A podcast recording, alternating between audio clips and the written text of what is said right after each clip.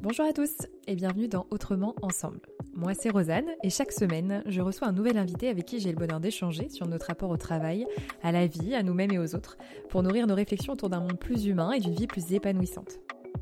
À travers leur histoire ou bien leur expertise, en tout cas leur sensibilité, on explore ces sujets au niveau individuel mais également collectif, comme en entreprise ou même au niveau société. Avec l'intention de vous offrir le shoot d'inspiration dont vous aviez besoin aujourd'hui, je suis ravie de vous partager ce nouvel épisode. Avant de vous laisser avec notre prochaine conversation, sachez que si le podcast vous plaît, vous pouvez mettre 5 étoiles sur Spotify ou Apple Podcast, voire laisser un avis. Ça permet au podcast de gagner en visibilité, c'est toujours très chouette d'avoir vos retours. Vous pouvez aussi nous écrire à l'adresse mail autrement ensemble gmail.com et aussi nous contacter via les réseaux sociaux, notamment via le compte Instagram autrement ensemble, tout attaché. Enfin, pour ne pas louper les prochains épisodes, pensez à vous abonner au podcast sur votre plateforme d'écoute pour bien avoir la petite notification dès qu'un nouvel épisode est publié. Très bonne écoute. Alors bonjour Vincent. Bonjour Rosanne. Merci, euh, merci bah, d'être là. Merci pour le temps accordé. Euh, je, suis, euh, je suis vraiment ravie de pouvoir prendre ce temps pour bah, aller explorer votre vision du management. donc, il se trouve que on a reporté euh, cet enregistrement et qu'en fait c'est plutôt bien tombé puisqu'entre temps vous avez euh, réalisé un TEDx qu'il est sorti, que j'ai pu le visionner. Donc ça va être parfait parce qu'en plus on va pouvoir vraiment être en résonance avec ce que vous avez partagé avec euh, brillance et performance. On, y reviendra je pense et on, le partagera de toute façon en description de l'épisode. Mais c'était brillant. Mais je pense que on va, vous allez nous expliquer un petit peu tout ça par la suite, euh, avant de rentrer dans euh, vraiment justement votre vision du management et aller explorer un petit peu tout ça, euh, j'aimerais que vous puissiez répondre à cette simple et large question qui est qui êtes-vous? Qui je suis? Donc Vincent Giraudot, je suis papa de trois jeunes enfants qui me maintiennent en forme chaque jour. Et, euh, et sinon, bah, professionnellement, j'ai un parcours de vie un petit peu particulier puisque j'ai, après avoir eu, obtenu un DUT, donc un bac plus 2 en hygiène, sécurité, environnement. Je remercie chaque jour mes parents pour ça. Mmh. J'ai été accomplir un rêve d'enfant et donc je suis devenu circassien. Donc un mmh. circassien, c'est pas simplement un artiste euh, de cirque, c'est quelqu'un dont c'est la vie euh, et qui fait tout. Pas simplement le, métier d'artiste, mais qui s'occupe euh, des animaux, qui monte et démonte le chapiteau, etc. Et donc ça, euh, c'était un rêve d'enfant. Donc j'ai rejoint la compagnie Alexis Bruce en 1997 pendant cinq années. Et puis malheureusement, j'ai eu deux accidents graves qui m'ont contraint à arrêter un petit peu de manière euh, très rapide et à me reconvertir aussi très vite. Donc sur mon lit d'hôpital, j'ai créé mon, mon, entreprise, la première entreprise, donc Iséis, une société de conseil et formation en prévention des risques. Et lié au DUT, du coup le lien. Lié au DUT, c'est pour ça que je remercie mes parents à chaque fois. Le fameux passe ton bac d'abord, euh, il a été euh, particulièrement utile pour moi. Ok. Donc une première, une première entreprise de conseil, c'est ça? C'est ça. Et puis, euh, 7-8 ans après, euh, j'ai vu que l'entreprise fonctionnait très bien. Donc aujourd'hui, c'est une centaine de, salariés répartis sur une dizaine d'agences en France. Mhm. Et je me suis dit, mais qu'est-ce qui fait finalement que ça, ça a aussi bien fonctionné, qu'on est un petit peu différent des autres? Bah, Tout simplement parce que j'avais appliqué et transposé les codes valeurs, alors ce qu'on appelle aujourd'hui les soft skills, on a l'impression d'avoir réinventé le monde. Euh, j'avais transposé ces valeurs que j'avais appris dans le spectacle vivant, dans la piste, euh, dans le monde de l'entreprise. Et moi, ça me paraissait... Oui. En quoi vous trouviez ça différent? Qu'est-ce qui était différent dans votre entreprise en termes de, je sais pas, de, de résultats, d'ambiance, de. Eh ben, avant les résultats, c'est les engagements. Moi, j'ai toujours travaillé euh, énormément sur cette notion d'engagement parce que moi, de, ce que j'avais vécu euh, dans le spectacle vivant, quand on prend un engagement, on le fait. Et si on ne le fait pas, on est mort. Euh, mais littéralement, on risque notre vie. Et, en plus, on fait risquer la vie de nos collègues. Donc, quand on dit je vais faire ça, on le fait. Et je me suis rendu compte que dans l'entreprise, souvent, on disait, je vais faire ça, mais en pensant que je le ferai peut-être à moitié. Le fameux ASAP, hein, je le ferai dès que possible, euh, je ferai de mon mieux. Ben non, en fait, euh, on annonce ce qu'on va faire, donc on annonce ni au-dessus ni en dessous, et on le fait. Et si on peut pas le faire, on annonce qu'on ne le fera pas, etc. Et donc, j'ai énormément travaillé là-dessus sur ces notions de responsabilité, mais au, sens noble du terme. on s'engage, on dit à nos clients qu'on fait quelque chose et on le fera et on va au bout et on se serre les coudes, etc. Donc j'ai appris voilà toutes ces choses-là. J'ai énormément travaillé dès la première année sur les valeurs. Je me suis rendu compte en, observant des boîtes qu'il y avait énormément de valeurs affichées sur le fronton des, des entreprises ou sur la première page du site internet et que c'était tout sauf des valeurs ou en tout cas pas des valeurs incarnées par l'entreprise. Quand on dit euh, dans nos valeurs il y a la satisfaction du client, pour moi c'est pas une valeur, c'est un contrat. Euh, que le euh, et par contre des valeurs beaucoup plus engageantes, oui. Et donc, ce n'est pas simplement des mots qu'on met. Moi, j'ai travaillé pendant plus de deux ans euh, sur nos cinq valeurs qui sont communication, exemplarité, respect, innovation et persévérance. Et en fait, on a, on a mis vraiment une définition très précise de ce que moi j'entendais euh, sur chacune de ces valeurs, ce que je ne voulais pas aussi, j'ai écrit, ce qu'elles ne doivent pas être. Et en fait, chaque salarié qui rentre dans l'entreprise, son entretien d'embauche est basé sur ce fameux CERIP, donc ces cinq valeurs. Les entretiens annuels sont basés sur le CIRIP. À 90%, nos, nos, primes de fin d'année sont basées là-dessus, plus que sur le chiffre d'affaires ou le résultat. Moi, je considère que si on est bon là-dessus, forcément, le chiffre d'affaires et le résultat sont bons. Et, aujourd'hui, euh, c'est pas compliqué parce que quand un salarié rentre dans l'entreprise, il a 95 ambassadeurs sur ce sujet-là. On en parle tout le temps, tout le temps, tout le temps de ces valeurs. Et, euh, elles évoluent hein, au fur et à mesure des années. Euh, dans l'entreprise, mais globalement, c'est quand même un socle qui reste et qui nous réunit tous. Et ce que j'explique, c'est qu'il y a différents postes euh, dans l'entreprise, il y a des différences d'ancienneté, il y a des différences dans les postes hiérarchiques, mais ça, ce CERIP, c'est le même pour tout le monde, c'est notre base, c'est notre socle. Et c'est notamment, par exemple, sur le deuxième qui est l'exemplarité, il n'y a pas de passe-droit pour qui que ce soit. Oui, donc on est, euh, quand on est raccord sur ce, sur ce socle-là, effectivement, ça fait un, ça, donne un fil rouge. Euh, enfin, il y a quelque chose à partager euh, de façon commune. Euh, ok, vous disiez que du coup, ce que vous avez compris en, prenant du recul sur justement la façon dont vous aviez managé votre entreprise, en tout cas diriger et développer votre entreprise, c'est que vous aviez fait des parallèles liés à votre précédente activité d'artiste. lesquelles bah, les, premières qui me viennent systématiquement, c'est l'humilité.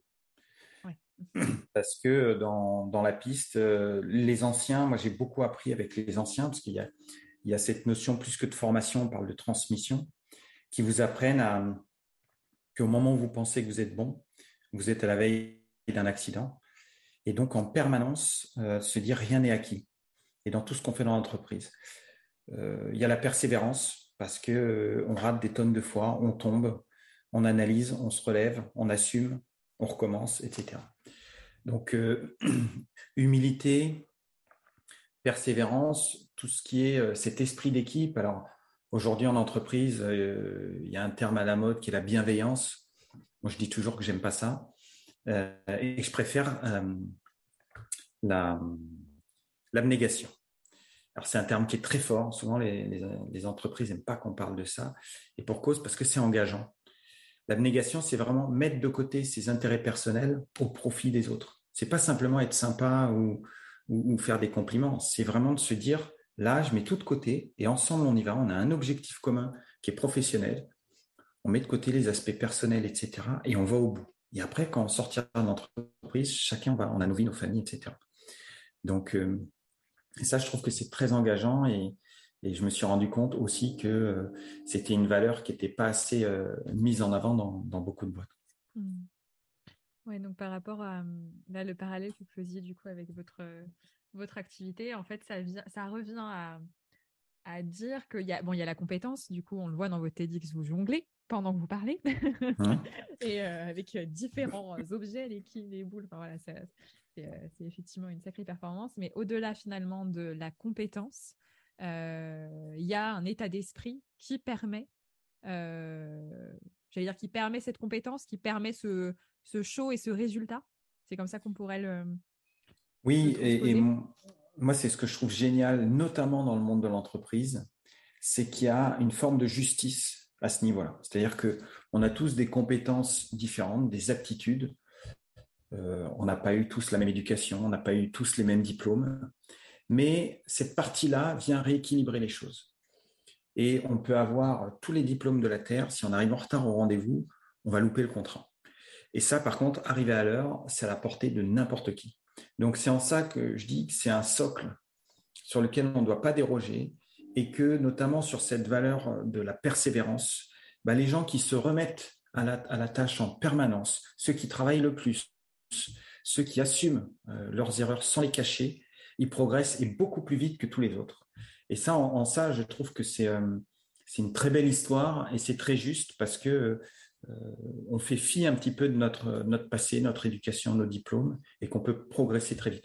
Et j'ai toujours euh, favorisé justement l'évolution des, gens dans l'entreprise parce que je, j'allais dire, je mesurais leurs compétences par rapport à, ça et non pas par rapport à, ce qu'ils avaient fait avant.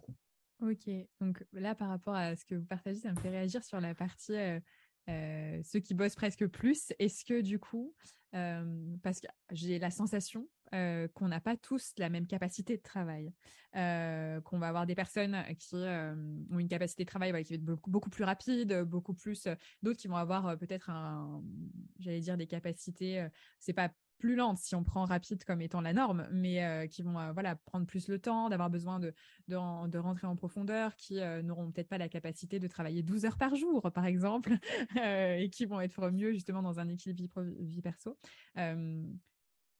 Quelle est la nuance du coup entre la, on va dire, la capacité à travailler dur, on va dire, qu'est-ce que vous mettez derrière travailler dur et quelle, est la nuance? Parce que l'extrême que j'y vois moi, et je serais intéressée d'avoir votre retour, c'est justement cette culture aussi qui nous pousse toujours à voilà travailler plus, euh, donner tout euh, et, euh, et sans forcément écouter les signaux du corps et le fait que certaines personnes réussissent à donner, enfin, que certaines personnes ont une capacité de travail qui soit beaucoup plus importante que d'autres, euh, finalement, si on se base sur eux pour en faire la norme, est-ce que ça met pas d'autres personnes de côté? Donc c'est là où j'ai envie d'avoir votre nuance, parce que je vous vois bouger la tête. Donc je vous écoute. Alors déjà, quand, quand je parle de travailler dur, c'est surtout pas en termes de quantité, mais plus d'intensité. Euh, donc, mais il y a des gens qui vont être capables de mettre une, une intensité extraordinaire en 6 heures et, produire en 6 heures un boulot. Il ne faut pas les obliger à rester 8 heures dans la journée parce qu'on a dit que c'était 8 heures. Et il y a des gens qui vont avoir besoin de 10 heures pour le faire. Mm. Euh, parce qu'ils font à leur rythme, etc., ou qui vont avoir besoin de bosser beaucoup plus et de refaire les choses. Donc déjà, chacun a son rythme si je devais faire une parallèle, euh, j'ai fait pas mal de jonglage dans ma vie, donc on en parle dans le, dans le TEDx, c'est euh, la discipline la plus ingrate qui est euh, dans, le spectacle vivant et en même temps la plus juste. C'est-à-dire que le meilleur jongleur, c'est pas quelqu'un qui est doué. Ça n'existe pas. On n'est pas adroit avec six accessoires qu'il faut rattraper en permanence. C'est celui qui a le plus travaillé, mais pas forcément qu'en nombre d'heures. C'est celui qui s'est le plus remis en question parce que quand la balle elle tombe, on ne peut pas aller donner des excuses. Alors vous comprenez, c'est pas de ma faute, etc. Faut assumer. On ramasse, on analyse, on recommence, etc. Et ça, à force, c'est comme ça qu'on va progresser. Mm. Et puis, euh, dans cette discipline, mais dans plein d'autres que j'ai appris dans la piste, parfois on est doué, c'est-à-dire qu'on comprend quelque chose très vite. C'est généralement là aussi qu'on va tomber le plus vite. C'est-à-dire qu'on voit des gens qui euh, progressent très vite, je vais éviter les, parallèles euh, malheureux avec les startups, mais mm. chacun entendra ce qu'il voudra. mais voilà, où on va très vite. Il y a des gens qui vont très vite, qui sont doués, mais en même temps, ils se lassent très vite aussi de ce qu'ils font. Et quand ils tombent, généralement, ils savent pas pourquoi ils sont tombés. Parce que tout est venu tout seul. Donc, ils savent pas pourquoi ils sont montés. Donc, de la même manière, ils savent pas pourquoi ils sont tombés. Quand vous avez acquis ça par le travail, la persévérance, par l'analyse de toutes vos chutes, et eh bien à un moment, vous savez pourquoi vous êtes là-haut. Et la moindre petite chute, justement, vous arrivez à comprendre ce qui a manqué, vous redescendez de deux marches et vous recommencez, etc. Et généralement, c'est aussi, si on regarde sur la durée, euh, les gens qui sont entre guillemets moins doués vont beaucoup plus loin et longtemps que d'autres qui s'essoufflent. Donc, euh, ouais, ça, hum, ça rejoint quelque chose d'ailleurs que on avait évoqué très rapidement lorsqu'on avait échangé en juin sur euh, votre, le rapport à l'échec qui je crois est un sujet aussi qui, vous passionne, mais effectivement où là, Enfin, c'est vrai que dans le, dans le jonglage, ça, ça, rejoint, moi, ça me fait penser à cet exemple qu'on reprend souvent, mais du, du bébé qui apprend à marcher et qui s'arrête pas à la première chute. Et ce paradigme de l'échec qu'on voit finalement et qui est assez français. Je sais pas, euh, après, j'ai pas non plus 15 000 références, mais on dit que c'est particulièrement français. Euh, finalement, c'est soit réussir, soit échouer, ce qui fait que pas mal de personnes aussi, bah, on peut avoir cet effet de. euh, on y reviendra dans le recrutement, mais de se vendre, se vendre, se vendre, euh, et finalement de, vouloir montrer tout ce qu'on réussit super bien, de vouloir réussir, réussir, en presque en ayant justement peur de tomber ou juste de bah, simplement, oui, c'est ça, de tomber. C'est même pas de l'échec parce que moi, je sais que c'est un paradigme que j'ai pas. Je, je, vous rejoins beaucoup sur le fait de, de voir euh, finalement tout ce qui se passe, non pas comme euh, un résultat, mais euh, qui peut être lié juste au fait qu'on a tellement eu des résultats de ça c'est bien, ça c'est pas bien, que du coup on est un peu programmé comme ça, mais plutôt le voir comme ok, bah en fait, qu'est-ce que ça vient dire, qu'est-ce que ça vient dire de moi, qu'est-ce que ça vient dire de la situation, qu'est-ce que ça vient dire de et comment je peux ajuster et comment en fait j'apprends pour pour avancer. mais cette culture de l'échec, elle est quand même, quand même, euh, elle, va à l'encontre de ce que vous, partagez. L'idée, c'est de finalement transformer, euh, de, sortir de l'échec et de, valoriser le fait en tant que du, coup dirigeant, dites-moi si c'est ça, c'est finalement non pas de, valoriser la réussite de quelqu'un, mais sa capacité à être constamment en auto-analyse euh, bah, de lui-même, de ses compétences, de ses productions. Oui, alors déjà, la, notion de réussite dont vous parliez, c'est toujours compliqué de, valoriser une réussite parce que généralement, elle est collective, et tant mieux. C'est rarement dans l'entreprise quelqu'un qui fait quelque chose tout seul et ça aboutit. Il y a ne serait-ce que toute l'histoire de l'entreprise, etc. Pour revenir sur l'échec, euh, à nouveau, le spectacle vivant m'a énormément appris parce que euh, vous rentrez en piste et vous n'avez qu'une peur, c'est justement cet échec les gens, les 3000 personnes qui sont face à vous, inconsciemment, mais ils sont venus aussi vous voir rater, parce que ça fait partie du spectacle vivant. Euh, si c'est quelque chose d'aseptisé et qu'on fait quelque chose dont on est sûr que ça va réussir, etc., le public, s'ennuie. Je prends toujours l'exemple, le jour où on fera des courses de Formule 1 à 40 km heure pour être sûr qu'il n'y a pas d'accident, ça va va pas emballer beaucoup de gens. Donc, on vient pour ça, c'est comme ça. Ça ne veut pas dire qu'on fait n'importe quoi et mais ça fait partie un petit peu de cette adrénaline. Et en même temps, bah, des fois, ça rate. Quand vous tombez, vous vous relevez, euh, vous pensez bien sûr à cet échec, qu'est-ce qui fait que je suis tombé, normalement je ne le fais pas, euh, donc vous êtes un peu en colère euh, après vous, etc. Et puis tout de suite, il faut reprendre parce que vous regardez à nouveau le regard des gens et ils vous attendent. Ils n'attendent pas des excuses, ils n'attendent pas des explications, ils attendent juste que vous recommenciez. D'ailleurs, vous lisez dans, dans leurs yeux que, que, quelque part, ils vous encouragent à recommencer. Vous recommencez, et là, qu'est-ce qui se passe? Les gens vous applaudissent deux fois plus. Et j'allais dire, si vous avez raté trois, quatre fois, parce que ça peut arriver, les gens vont être debout carrément. Et ça, parfois en entreprise, en effet, au bout du deuxième échec, euh, au revoir, hein, c'était pas fait pour toi, etc. Donc ça, j'ai appris vraiment euh, cette, cette, culture. Et moi, je dis, je dis toujours à mes salariés, si vous reconnaissez votre échec, vous avez fait trois quarts du chemin. Si vous êtes en train de m'expliquer, des... moi, j'y crois pas, vous non plus. Et finalement, on est tous en train de se mentir sur le fait qu'il n'y avait pas de problème, puisque j'ai raconté un bobard et c'est passé. Donc le problème, il se reposera. On n'a pas réglé le truc. Pourtant, euh, moi, je parle volontiers d'échecs, et c'est pas grave. Euh, on s'est planté. Euh, d'ailleurs, souvent, c'est comme j'ai dit, hein, la réussite, elle est rarement individuelle. L'échec, il est rarement individuel aussi, parce que le manager, si, si l'échec il est individuel d'un salarié, c'est que le manager il l'a considérablement abandonné quand même à un moment. Donc oui, il y a échec. Moi, je suis pas fan de toute cette sémantique euh, où on parle des axes de progrès pour surtout pas dire que on a des défauts ou quoi. Bah si, euh, et c'est pas grave euh, parce qu'on a aussi plein de qualités. Et tout, dépend de la manière dont on en parle.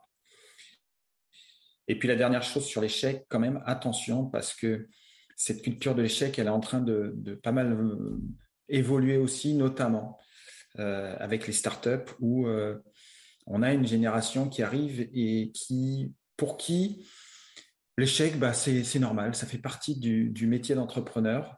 Et là, attention, parce que quand on est entrepreneur et qu'on échoue, on embarque des familles avec nous.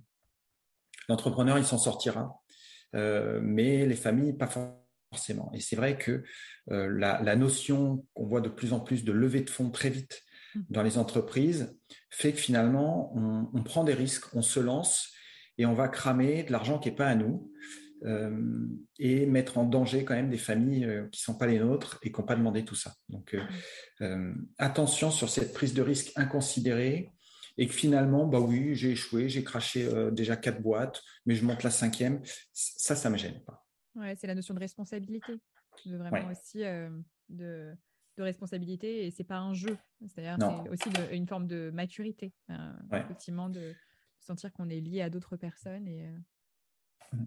Que c'est pas juste nous dans le. c'est ça. C'est pas juste nous. Vous vouliez ajouter quelque chose? Non, non, je, ça me faisait penser que le, le fondateur de LinkedIn euh, définit un entrepreneur comme un gars qui se jette d'une falaise et avant d'avoir touché le sol, il a construit un avion. Mm. Euh, si, si, si, ça lui était vraiment arrivé déjà une fois de se jeter dans le vide et de pas savoir s'il allait retomber sur ses pieds, il dirait pas ça. Euh, ça, ça c'est bien quand on joue avec de l'argent, quand on joue avec. Mais en réalité, euh, quand vous avez déjà risqué votre vie, quand vous avez déjà vu la mort de, de, pas très loin, bah vous prenez pas les mêmes risques et, et vous faites pas prendre des risques, surtout à des gens parce que c'est trop facile d'embarquer des gens avec soi. Et, à nouveau, ça, mon, ancienne vie me l'a beaucoup appris, c'est que en permanence, vous pensez euh, aux gens qui sont autour de vous et à qui euh, vous pouvez causer un accident euh, très grave.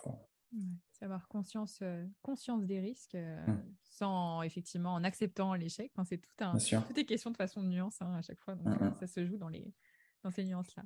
Vous parliez tout à l'heure de rapidement, vous évoquiez le, recrutement et enfin, je sais plus si c'était à demi mot, mais notamment voilà sur les compétences. Je ne sais plus comment je me suis noté ça, mais voilà le fait de finalement pas recruter quelqu'un uniquement sur les compétences, mais plutôt sur donc les soft skills. Puis effectivement, ça fait intelligent de dire ça.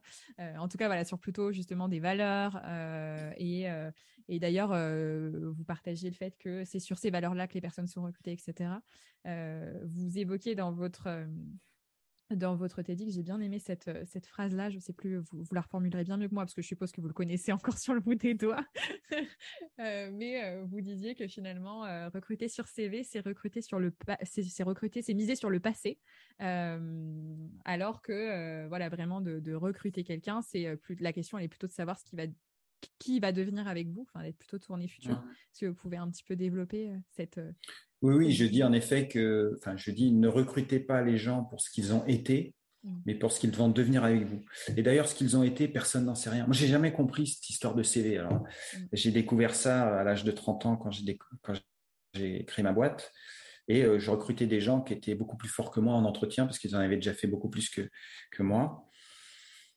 Et je me suis dit, mais ce CV où on écrit des choses qu'on n'a peut-être pas forcément fait, d'ailleurs personne n'est capable, alors déjà personne ne le vérifie, donc, euh, je donne un tuyau, hein, mais mettez ce que vous voulez sur vos CV. De toute façon, rares sont les gens qui vont contrôler. Euh, et puis, on peut, on peut annoncer des tonnes d'expériences qu'on a eues. Qui est capable de définir si euh, on l'a bien fait ou pas?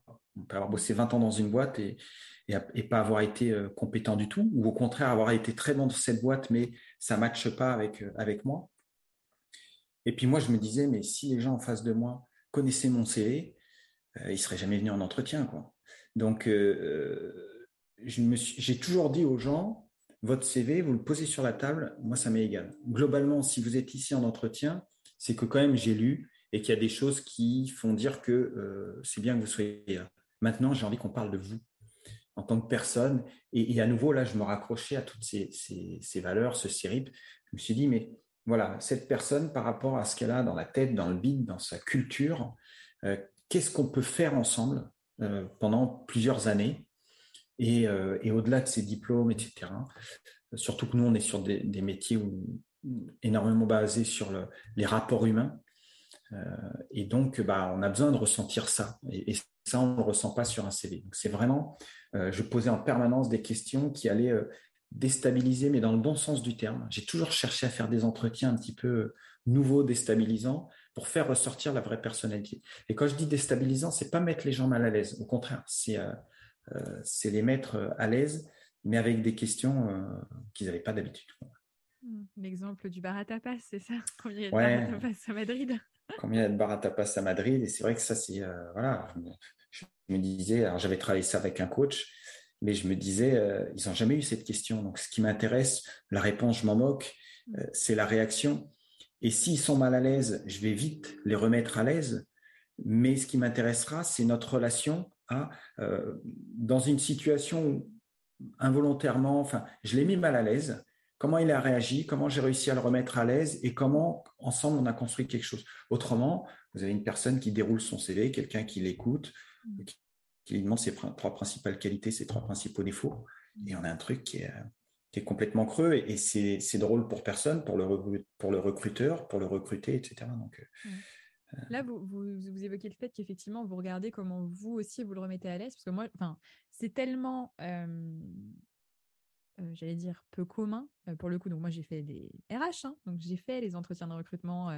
Enfin, j'ai oui, j'en ai fait pour le coup, moi pour mes alternants, mais ça c'était une chose. Mais euh, j'ai assisté euh, pour le coup une euh, chargée de recrutement qui avait été formée, qui avait tout son, voilà, son mode d'emploi et comment on essayait de, de, comprendre, de lire effectivement derrière ce que la personne disait et pour pouvoir analyser tout un tas de choses. c'est vrai que la question qui peut se poser là, si on a des RH qui, qui nous écoutent, c'est, vous le dites, c'est une question de ressenti. et c'est des choses qu'on ressent. et aujourd'hui, avec aussi tout ce qu'on tout ce qu'on a en termes de euh, réglementation, de euh, gros warning, de attention, discrimination, etc., etc. C'est vrai que euh, bah, il y, a, y, a, toujours un petit peu ce, ce, questionnement de ok quelle est la part de mes biais voilà de, de, mes propres biais et comment du coup je suis le plus le plus le plus juste possible entre guillemets après par rapport à ce que ce que vous disiez du coup c'est vrai que comme on n'a pas l'habitude de ça moi, je pense que si vous m'aviez posé la question, si j'avais passé un entretien chez vous, je crois que j'aurais flippé, c'est-à-dire que ça m'aurait déstabilisé, j'aurais voulu trouver une réponse. Alors, je sais pas ce que j'aurais, ce que j'aurais dit, mais ça m'aurait, en fait, si c'était la norme de recruter comme ça, si euh, vraiment justement euh, s'intéresser à la personne, s'intéresser au lien surtout, parce que ça c'est, enfin, je trouvais ça super intéressant ce que vous disiez, c'est que c'est pas juste ok comment la personne réagit et c'est savoir-être, c'est aussi qu'est-ce qui se crée dans la relation et euh, est-ce qu'il y a effectivement cette confiance qui qui s'installe. Mais c'est tellement peu commun que que ça peut aussi déstabiliser. Est-ce qu'une personne qui du coup face à cette question essaierait de trouver absolument une réponse comme ça, comme si elle savait euh, est-ce que c'est éliminatoire ou pas? Non, alors déjà, rien n'est jamais éliminatoire. Le, but, c'est vraiment de faire ressortir le, vrai de la personne. Mais j'allais dire, la réponse, vraiment, euh, je m'en moque. Mm. C'est la manière dont on va l'expliquer. Euh, que oui, que là où je voulais en venir, c'est que le vrai de la personne, il peut avoir été, on peut avoir eu l'habitude de mettre un masque en entreprise en se disant bah, de toute façon je sais qu'en entreprise je voilà je j'ai un rôle j'ai un masque euh, et, du coup, bah, toucher finalement le, vrai de la personne quand c'est pas culturellement quelque chose qui est euh, majoritairement répandu. Euh, Moi, je, me disais aussi, je veux que les gens en sortant, parce que le, recruteur, il n'a qu'une envie, c'est que les gens viennent, viennent quand même chez lui. Mm. Je me disais, bah, déjà, les personnes vont certainement se souvenir plus de cet entretien que d'un autre. Mm. je posais souvent cette question, de quoi êtes-vous le plus fier dans votre vie?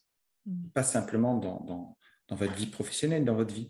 Les gens sont libres de, de, dire ce qu'ils veulent, mais moi j'avais des gens des fois qui me disaient, voilà, moi j'ai reconstruit ma maison tout seul, etc. Et la manière dont ils l'expliquent, on sent qu'il n'était pas fait pour ça, et puis qu'il s'y est mis, et il y a une fierté, etc.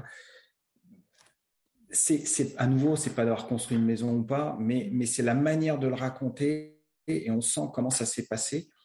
Je, sans, comparaison malheureuse, mais je, comparais ça beaucoup à, finalement à, une rencontre un peu amoureuse, c'est-à-dire que on n'est pas là à, déballer euh, des, choses euh, euh, hyper techniques.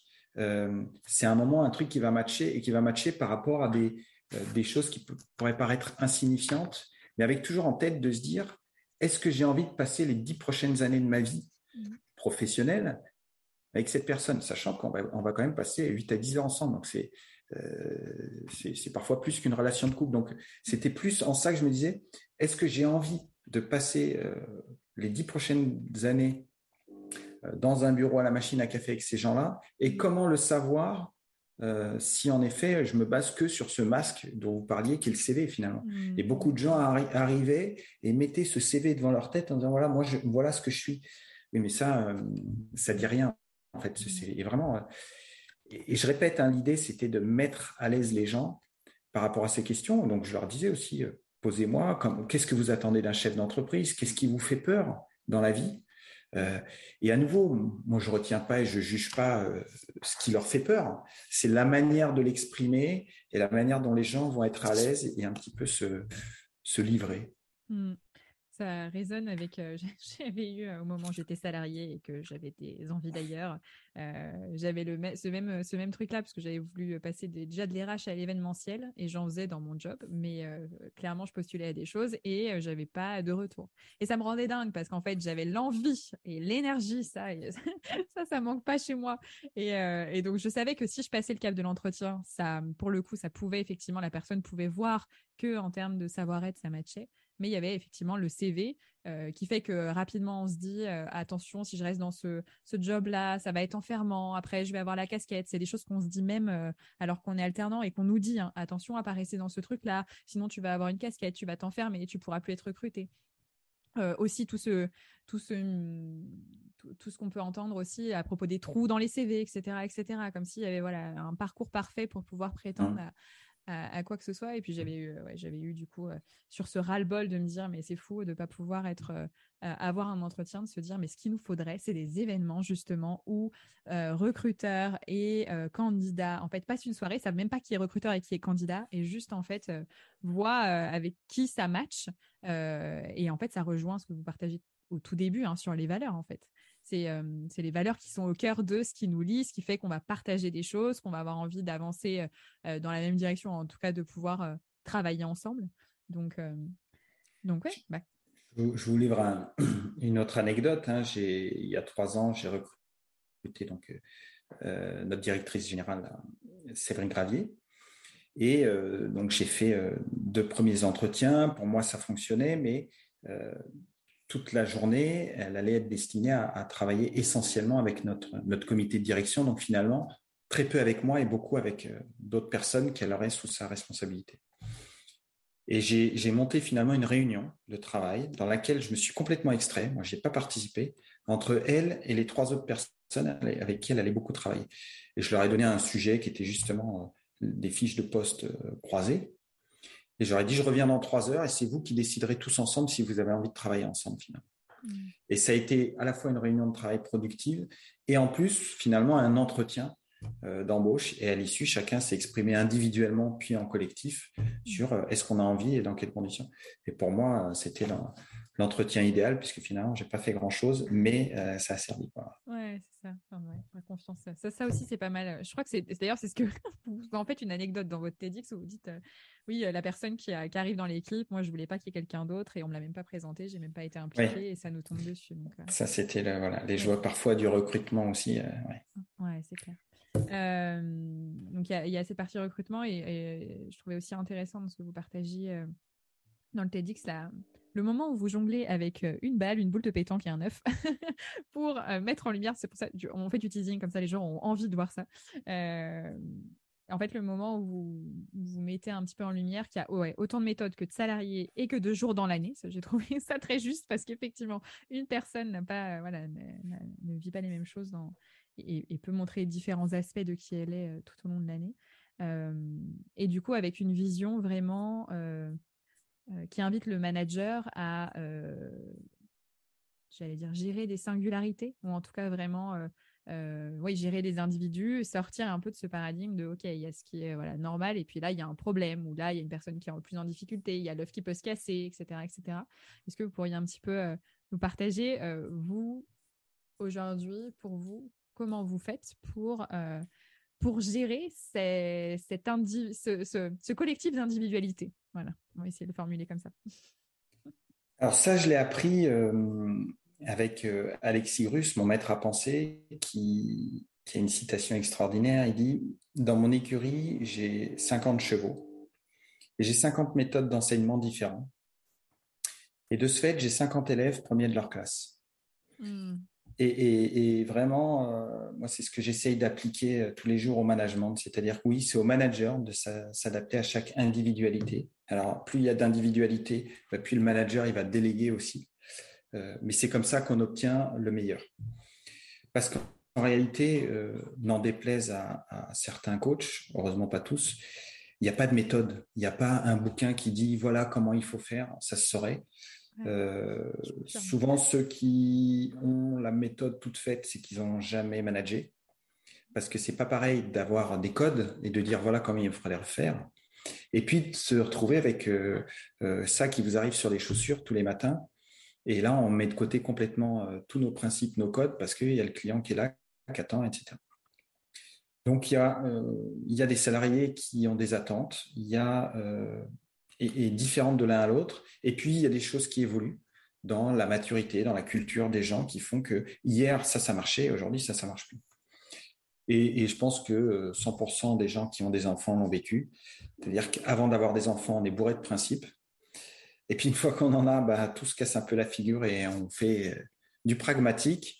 Et puis ce qui a marché un premier enfant marche pas du tout avec le deuxième parce que euh, parce qu'on n'a pas nous la même méthode, on n'a pas la même maturité, puis, puis parce que c'est pas les mêmes. Et tant mieux. Euh, et en entreprise c'est pareil. autrement, s'il y avait une méthode qui marchait en appuyant sur un bouton, bah, on serait tous des robots et ce serait pas très drôle. Donc mmh. c'est ce qu'il y a de plus dur dans le management et en même temps, ce qui est de plus plaisant, quoi, c'est qu'on obtient des, résultats extraordinaires. Mais oui, il faut s'adapter à, chacun, essayer de comprendre euh, les motivations, les craintes euh, de chacune et chacun. Et Qu'est-ce que ça implique euh, concrètement dans un quotidien de manager? Bah, déjà beaucoup d'écoute, mais je vais, enfoncer les portes ouvertes. J'aime pas, pareil, tous ces codes où il faut écouter, il faut dire bonjour. Oui, à, la fois ça paraît évident et puis en même temps des fois ça ne l'est pas parce que mm. euh, le manager aussi peut avoir des soucis et, je je dis pas que c'est bien mais et puis le bonjour suffit pas. Euh, je pense à nouveau que c'est s'intéresser aux gens, euh, de comprendre quel est leur, leur degré de motivation, par quoi ils sont motivés, qu'est-ce qui va faire qu'ils vont arriver dans l'entreprise euh, avec le sourire, qui vont repartir aussi avec le sourire, et que quand on leur demande quelque chose, ils vont avoir envie de le faire et bien surtout. Pas forcément vite, pas forcément, mais en tout cas de se dire, moi j'ai envie que ça se passe bien. Et ça, euh, je l'explique aussi dans le TEDx, il faut absolument donner du sens à ce qu'on fait. Ça, c'est une vraie difficulté aussi du, manager. Et moi, je, fais encore énormément d'erreurs tous les jours là-dessus. C'est que on a une super idée ou on a une super réaction par rapport à un problème et on dit on y va et on a l'impression qu'on a euh, bien expliqué à tout le monde pourquoi on y allait et en fait non. Et là, bah, on n'a pas donné assez de sens à notre décision et on se plante et on voit qu'on est parti en courant et puis qu'il n'y a personne qui suit derrière parce qu'en fait, on, s'est planté. L'idée était bonne, c'est ça qui convenait pour les gens, sauf qu'on a juste euh, oublié de faire les liens entre les deux, entre pourquoi on va là et de l'expliquer euh, aux gens. Et ça, c'est un vrai sujet. À nouveau, hein, c'est pas euh, il suffit pas de le dire. C'est vraiment de, comprendre. Parfois, c'est des, questions aussi de timing. C'est-à-dire qu'on aurait fait ça dans un mois, ça cartonnait. Mais aujourd'hui, c'était juste pas le moment. C'était juste trop tôt. Donc, il euh, faut arriver aussi à ressentir ça. Et à nouveau, souvent, il n'y a que le chef d'entreprise qui ressent ça, parce que c'est son entreprise, c'est sa culture. Donc attention aussi. les aides extérieures, parfois, peuvent être géniales parce qu'elles amènent ce recul, mais souvent, on ne connaît pas toute la culture, toute l'histoire de l'entreprise qui s'est passée il y a dix ans et qui fait qu'aujourd'hui, je ne peux pas dire ça, je ne peux pas le faire comme ça, ou pas avec lui et lui. Donc voilà, euh, c'est toute la difficulté et à nouveau, toute la richesse, euh, c'est qu'on ne vient pas à, dérouler comme ça des, euh, des, des, règles et des codes ou des procédures, il faut l'adapter. un travail d'équilibriste, du coup, j'ai l'image depuis tout à l'heure. c'est ça, oui, de, bah, si, on reprend aussi l'image du, du jonglage. Et c'est ça que j'ai voulu exprimer mm. avec cette, euh, cette œuf, cette balle et, et, cette boule de pétanque, c'est que on peut arriver à faire quelque chose de parfaitement harmonieux. On a, les gens ont l'impression qu'ils font le même poids, la même forme. Mm. Et tout simplement parce que moi, je me suis, euh, je me suis adapté euh, à chacun. Et c'est, c'est, clairement difficile, mais si c'était facile, tout le monde le ferait. Ouais. Dans ce que vous m'évoquez, il y a deux, choses qui ressortent, euh, à mon sens, comme, euh, j'allais dire, prérequis euh, pour que ça puisse fonctionner. un prérequis de temps. là, dans ce que vous disiez, effectivement, et ça, ça va avec, j'arrive pas depuis tout à l'heure que je l'ai dans la tête à me dire lequel va en premier. en fait, c'est les deux, je pense, sont interdépendants mais il y a quelque chose de l'ordre d'avoir la, fibre humaine, en fait, déjà d'avoir ça. Ça m'interroge, et peut-être qu'on va aller l'explorer, sur, on va dire, le, management qu'on peut observer dans d'autres entreprises, peut-être la culture est une culture qui qui, qui en fait un, installe le management comme une forme de promotion, comme une sorte de, euh, de déroulé de carrière un petit peu. C'est-à-dire que je suis entrée dans l'entreprise et puis à un moment, bah, voilà, je dois passer au-dessus et au-dessus, il se trouve que c'est manager, mais en enlevant, euh, en décorrélant, on va dire, euh, le côté instinct naturel pour ça, envie d'aimer l'humain. Il y a des personnes, et moi j'en ai eu, j'en ai eu en, en coaching qui se sentaient pas bien dans leur job parce qu'elles s'étaient retrouvées manager et qu'en fait elles se disaient mais en fait je devrais pas le dire, mais j'aime pas manager. Mais en fait, non, c'est déjà un indicateur. C'est-à-dire qu'en fait, tu n'es peut-être pas fait pour ça, toi. Toi, effectivement, c'est peut-être euh, ton expertise, elle se trouve plus dans euh, euh, ta capacité à gérer des données, à voilà, plus sur de la technicité ou de l'expertise.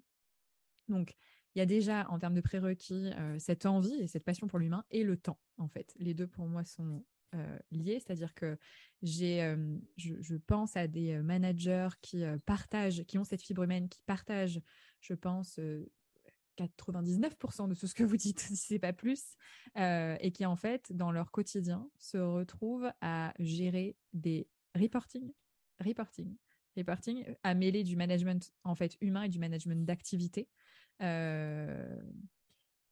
Je ne sais pas quel est le bout qui vous inspire le plus, sur lequel vous avez envie de. Je, suis en dilemme. Je ne sais pas lequel m'inspire le plus, tellement les deux sont liés. Les deux sont liés. Alors, oui, l'humain, et en effet, par, souvent, on, nomme des managers plus par, euh, par rapport à leur plan de carrière. Donc, à nouveau, on revient à leur CV, on dit ça y est, voilà, on a rempli euh, les deux lignes qui manquaient, plus que par euh, des vraies capacités à gérer l'humain et, surtout de l'appétence, parce qu'il suffirait de leur demander s'ils ont envie ou pas. Ça. Vous avez dit un mot qui est, qui est primordial pour moi, c'est culture. Mm. et ça, cette culture, ça s'instaure et ça démarre du patron. Je vous ai parlé tout à l'heure des, valeurs, etc. Et c'est long surtout. Et la difficulté aujourd'hui, c'est qu'on va aller vite. Et si on fait euh, une, une, analogie avec la, culture, euh, enfin, le fait de cultiver, bah, la Terre, on ne peut pas aller plus vite que, la musique. Il y a des saisons, euh, il y a du temps. Et si on veut aller plus vite, qu'est-ce qu'on met De l'engrais? Donc ça devient artificiel. J'ai rien contre, mais faut, faut, le savoir. Et aujourd'hui, de plus en plus, les chefs d'entreprise veulent aller très vite. Et donc, pour aller très vite, comme on ne peut pas instaurer toute cette culture, ben on y met des artifices. C'est ce qu'on a vu fleurir pendant un moment. je ne vais même pas parler des baby-foot ou quoi, mais, mais toutes ces applications, tous ces trucs qui, euh, sous couvert de cohésion, de tout ça, et je ne le critique pas, euh, c'est indispensable si vous voulez aller vite. C'est de l'engrais. Euh, si vous dites, voilà, moi je veux faire pousser mes plantes euh, plus vite que ce que la nature fait, bah, il faudra mettre de l'engrais, il ne faut pas en avoir honte, mais tous ces trucs-là, c'est des artifices et c'est de l'engrais. C'est comme ça. Les managers, c'est pareil, il faut du temps. Souvent, on dit qu'il faut aussi de l'expérience. Dans mon, ancienne vie, j'ai énormément travaillé avec les chevaux. C'est les anciens qui, qui, qui réellement travaillent avec les chevaux parce que il faut de l'expérience il faut de la patience, il faut, euh, faut avoir vécu. C'est vrai que un manager, même si on peut pas faire de vraies analogies, souvent quand il a eu des enfants, quand il a cette maturité aussi d'humilité, de, se prendre des claques, bah on, gère différemment l'être humain. Même si euh, gérer des enfants, c'est pas pas gérer des collègues de travail, mais on apprend aussi toutes ces choses-là, tous ces codes, que rien n'est acquis, etc.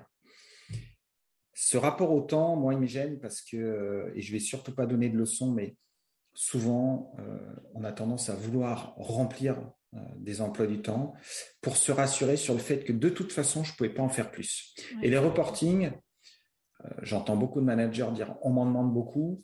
Parfois aussi, on en donne beaucoup, aussi pour se rassurer. Et, ça peut être le reporting, ça peut être les réunions, ou par principe, euh, ben, on fait des tonnes de réunions comme ça le soir. Euh, on dit, bah oui, je ne je pouvais rien mettre de plus dans le bocal. Moi, j'ai très vite appris, j'ai travaillé énormément euh, au début, de ma carrière, suffisamment et même trop pour me rendre compte qu'au bout d'un moment, ça ne sert pas à grand-chose. Et j'ai beaucoup appris à faire les choses les unes après les autres et jamais deux choses à la fois. J'ai énormément travaillé sur la notion de, déconnexion. Donc moi, ça fait, ça fait plus de 15 ans que quand je rentre chez moi le soir, je coupe mon téléphone. J'ai pas de téléphone, pas de mail pendant mes vacances. Trois semaines de vacances, pas de mail, pas de téléphone. Je rentre. Franchement, j'ai trois mails à traiter, zéro message téléphonique. Parce que les messages disent, de toute façon, ce ne sera pas traité avant telle date. Donc, si c'est important, ils vont aller voir d'autres personnes qui seront capables de, gérer. Bah, si c'est pas important, euh, on verra ça à la rentrée. finalement, il n'y a pas d'urgence. On a mis en place dans mes entreprises euh, des boîtes à doudou à l'entrée des salles de réunion. Donc, on pose téléphone et ordinateur. Les réunions sont très courtes, déconnectées du monde extérieur et on est à fond entre nous. Quoi. Et finalement, on se rend compte que c'est largement faisable. Je dis en rigolant souvent qu'il faut juste apprendre à, accepter que la Terre a continué à tourner sans nous. Donc, on travaille un peu sur notre ego. Mais hormis ça, et à chaque fois, chacun rallume son téléphone, il ne s'est rien passé d'extraordinaire c'est souvent des contraintes qu'on se met aussi nous-mêmes. Plus qu'une, enfin, il y a à la fois une pression qui vient des fois du dessus, mais c'est souvent des contraintes en tant que manager qu'on se met tout seul en se disant, il faut que je remplisse. Hmm. Euh, comme ça, je pourrais rien me reprocher. Alors qu'au contraire, il faut vider et se garder du temps libre en permanence parce que les gens que vous managez, ils auront besoin de vous. Hmm. Et si vous n'avez pas ces bulles de, décompression pour eux, pas pour vous, ces temps euh, que je, dis à mes, salariés, mettez des, plages d'imprévus dans votre agenda tous les jours. Mettez deux heures le matin, deux heures l'après-midi. De toute façon, ça ne s'appelle même pas des imprévus, puisqu'il y en a tous les jours, donc c'est plus des imprévus. Et c'est des moments où vous pourrez traiter les demandes de vos collègues. Autrement, vous allez le faire en deux-deux, entre deux dossiers, avec quatre, quatre mails ouverts, et vous ne serez pas disponible. Or, c'est ça qu'ils attendent de vous. Ce n'est pas de la disponibilité tout le temps, mais au moment où j'ai besoin de toi, j'ai besoin que tu sois là et à 200%. Et ça peut durer cinq minutes, mais en cinq minutes, vous avez débloqué une journée qui est beaucoup plus efficace que les trois réunions que vous avez faites.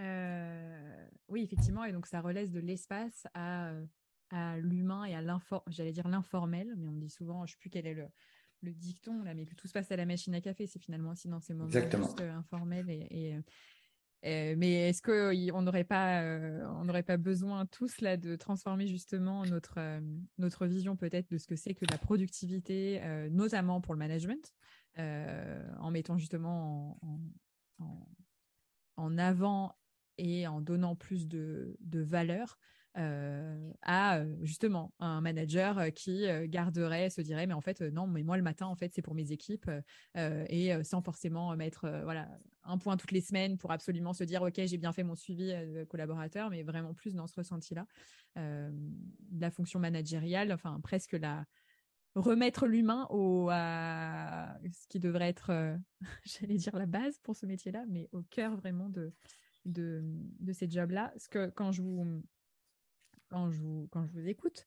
Euh, effectivement, ça me, bah, ça, ça, résonne. Je pense que ça résonne avec euh, toutes les personnes qui vont écouter, euh, qui vont écouter ce podcast. ça me fait du bien parce que pour le coup, ça fait du bien à la petite, la, jeune fille qui est rentrée dans le monde du travail et qui a, qui, a, qui, a, pu penser qu'elle était presque euh, j'allais dire, euh, naïve, d'espérer qu'en fait, euh, les gens ils soient gentils, que ce soit humain et qu'on prenne en compte les individus, etc. etc. et donc aujourd'hui, ça fait du bien, effectivement, d'entendre ça. On l'évoquait on l'évoquait rapidement, je sais plus si c'était là pendant notre conversation ou pendant avant, avant l'épisode. comment pourrait-on faire collectivement pour que cette, cette vision du management donc avec cette idée de d'avoir des personnes qui ont cette appétence effectivement pour l'humain, qui, euh, qui euh, vraiment qui ont cette envie et, euh, et avec tout ce que vous partagez aussi sur justement la, singularité, les, les, particularités de chacun au service du collectif, etc. Comment aujourd'hui, collectivement, on pourrait amplifier cette vision au-delà de l'inspiration, comme là on le fait avec le podcast, comme là on le fait avec le TEDx. Qu'est-ce que ça impliquerait de changer culturellement sociétalement, je vais utiliser des grands mots, euh, mais dans des entreprises qui euh, auraient plus de, peut-être une culture justement plus ancienne, avec aussi tout ce, tout ce que ça comporte naturellement hein, d'influence de l'histoire, des tout un tas de process, process qui se sont ajoutés au fur et à mesure des années, tout un tas de strates hiérarchiques aussi qui, qui peuvent alourdir un petit peu tout ça. et on l'évoquait tout à l'heure, des des managers qui arrivent à des postes de management euh, parce qu'il y a eu promotion et donc du coup bah, je me retrouve à gérer des humains mais en fait euh, c'est pas du tout mon truc et finalement je me réfugie dans les réunions et dans les tableurs Excel comme vous l'évoquiez. Euh, qu'est-ce qu'on aurait besoin là de, si on avait une baguette magique et qu'on pouvait transformer toutes nos sociétés, sur quoi on, leur, on pourrait leur mettre un gros warning pour qu'enfin euh, parce que je pense qu'on connaît tous, alors je ne sais pas si c'est votre cas, vous, du coup, dans, votre univers, vous venez du monde du cirque, que euh, vous avez créé vos boîtes. Mais bah, personnellement, j'ai eu des expériences managériales pas très agréables. Euh, et je connais plein de personnes autour de moi qui ont eu des expériences pas très, pas très agréables. Qu'est-ce qu'on pourrait faire, la baguette magique, pour vous? Qu'est-ce que ça implique? La baguette magique, potentiellement, ce serait d'arrêter le temps. Ah. en tout cas, non, se, donner du temps. Euh, une des difficultés, je vais surtout pas faire le, vieux grognard, mais mm-hmm. c'est que aujourd'hui euh, tout va très vite, tout zappe. Euh, un salarié, il reste moins de deux ans dans une entreprise, donc le manager, il mise pas sur lui. je pense que ça doit venir d'abord des managers, des recruteurs, etc., et de se dire, au lieu de me dire, allez, je recrute une personne euh, un peu à la va-vite parce que de toute façon, dans le meilleur des cas, dans deux ans, il ne sera plus euh, dans l'entreprise. Euh, je le recrute en me disant, si, moi, j'ai qu'une envie, c'est que dans 20 ans, ils soient encore là. Ça marchera, ça ne marchera pas. Mais si ce n'est pas le manager déjà qui met cette énergie au départ, ça ne pourra pas fonctionner.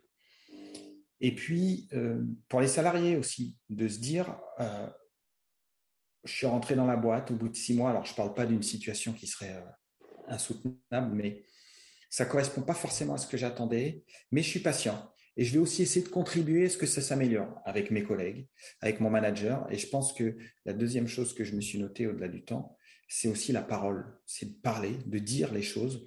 Je pense qu'on est quand même dans une société où on peut beaucoup plus dire les choses qu'il y a 50 ans, où il y avait une hiérarchie établie, on n'avait pas le droit de dire ça, etc.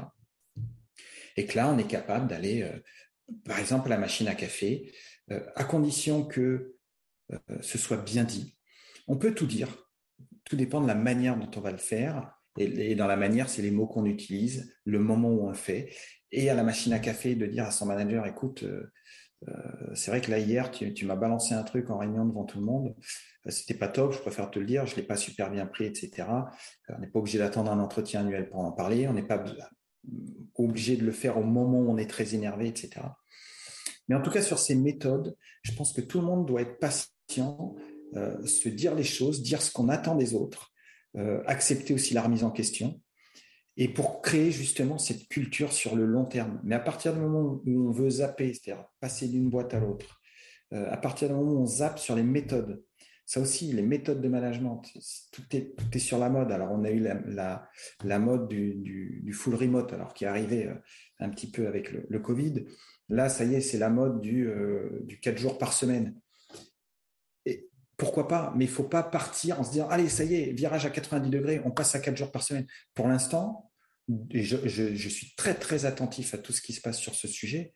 90% des boîtes, elles se sont plantées sur le, 4 jours par semaine. Ça ne marche pas. Et c'est pas c'est pas le 4 jours par semaine qui marche pas. C'est, ça s'applique pas à tout le monde, pas au même moment, etc. Et donc, il faut du temps. Mm.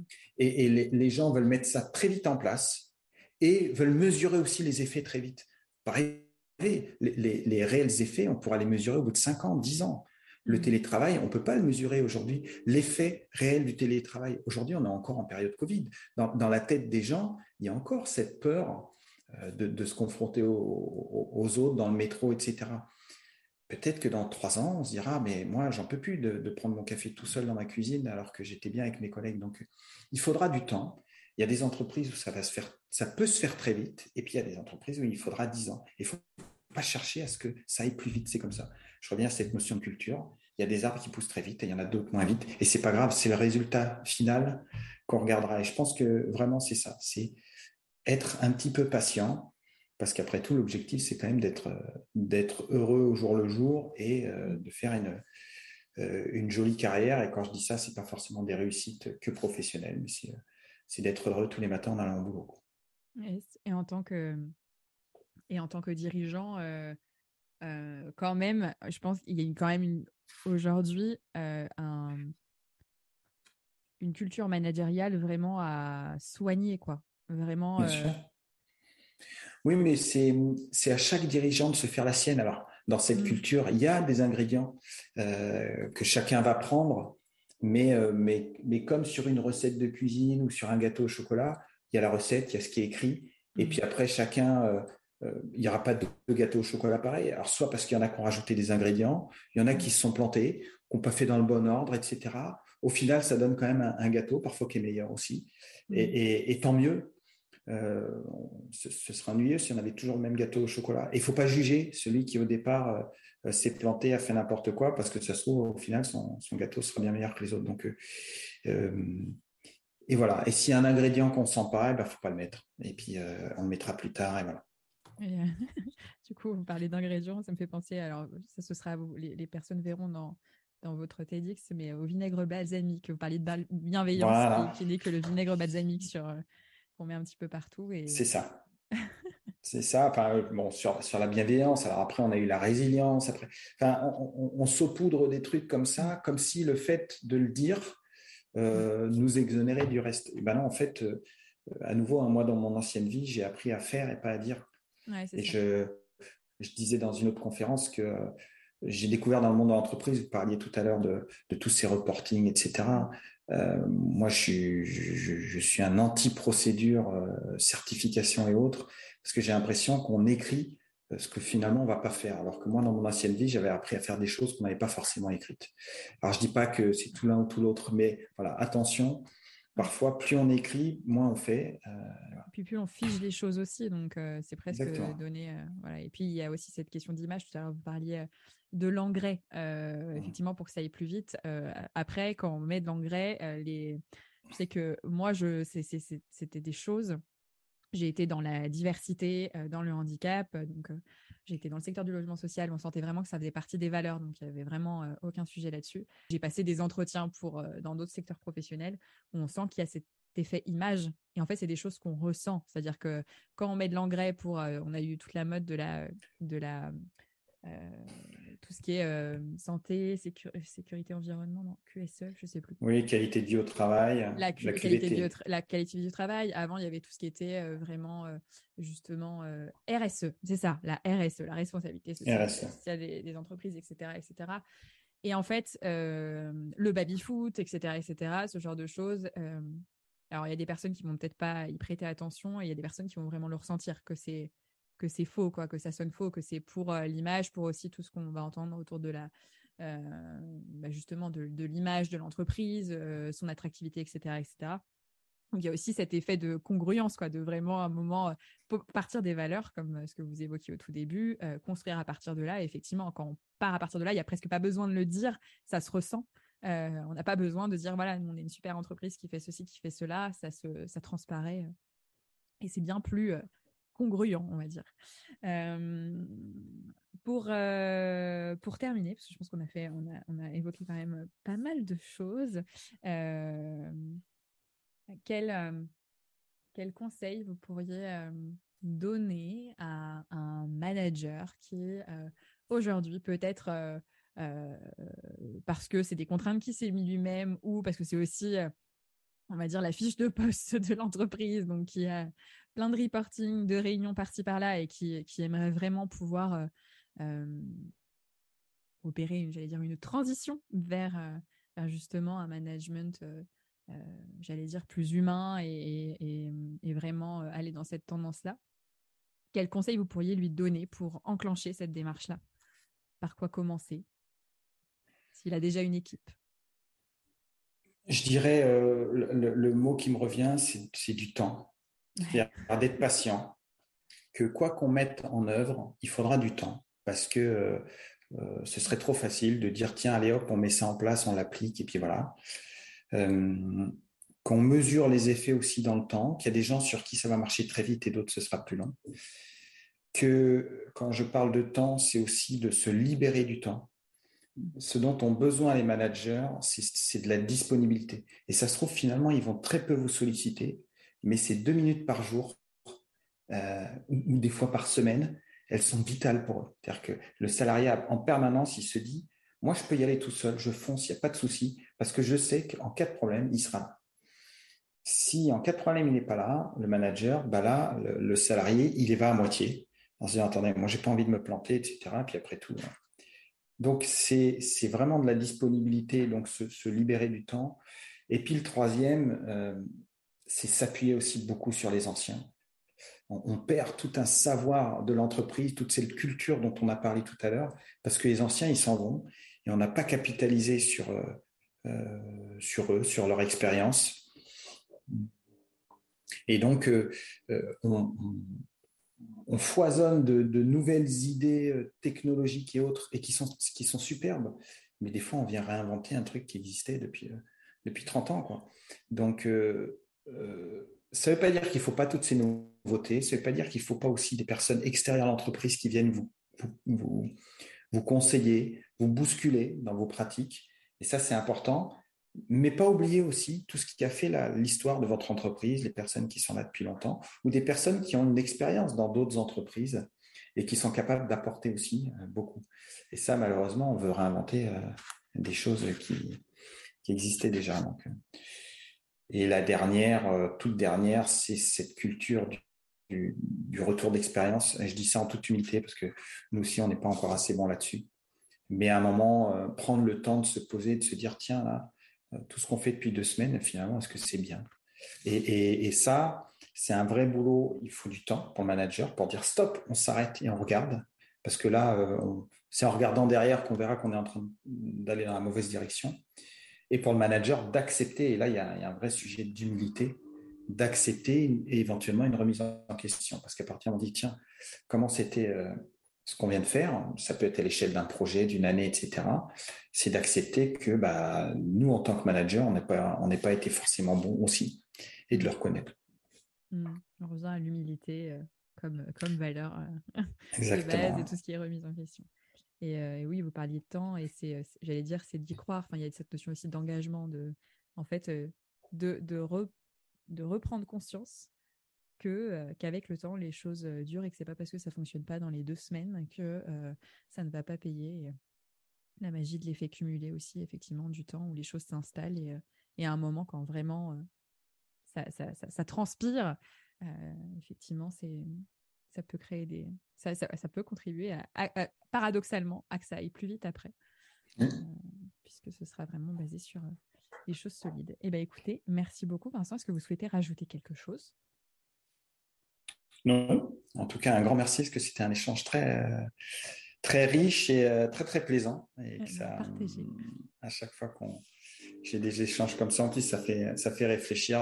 J'ai noté plein d'idées là que je vais mettre ah, en place aussi. voilà. Ah, trop chouette, trop chouette. Bah, vous les partagerez hein, si elles sont partageables. Ah bah, avec grand plaisir. on les relaiera. On mettra dans le lien de la, de, la, description, je vais y arriver, le lien du TEDx, que bien sûr on invite à voir puisque nous avons une performance. En plus, il dure 10 minutes. On a des TEDx qui sont plus longs. Enfin, de toute façon, c'est maximum 20 minutes. Je crois qu'il y, a cette contrainte. Plus on fait court, plus on fait court, mieux c'est. Donc, j'ai énormément travaillé euh, sur euh, euh, retirer chaque mot qui n'était pas indispensable, etc. Donc, non, mais c'est très précis de justesse, effectivement. Et, et, et en 10 minutes, il y, a des, y, a, y a des TEDx de 20 minutes qui sont bien plus creux que là, ce condensé en, en 10 minutes, qui en plus est une vraie performance. Donc, pour moi qui aime bien, en plus, avoir des images pour conceptualiser, le fait, c'est très, très bien. c'est parfait. Bon, le manager. Le manager jongleur. Le manager jongleur, c'est ça. De toute façon, on le mettra dans le lien de la description et puis on va voir là s'il y a d'autres choses aussi à rajouter pour pouvoir voir un petit peu plus ce que. Peut-être, je crois que vous avez d'autres conférences aussi qu'on pourra éventuellement relayer. Euh, merci beaucoup, du coup. Et puis, merci à vous. et puis, et puis à bientôt. À bientôt.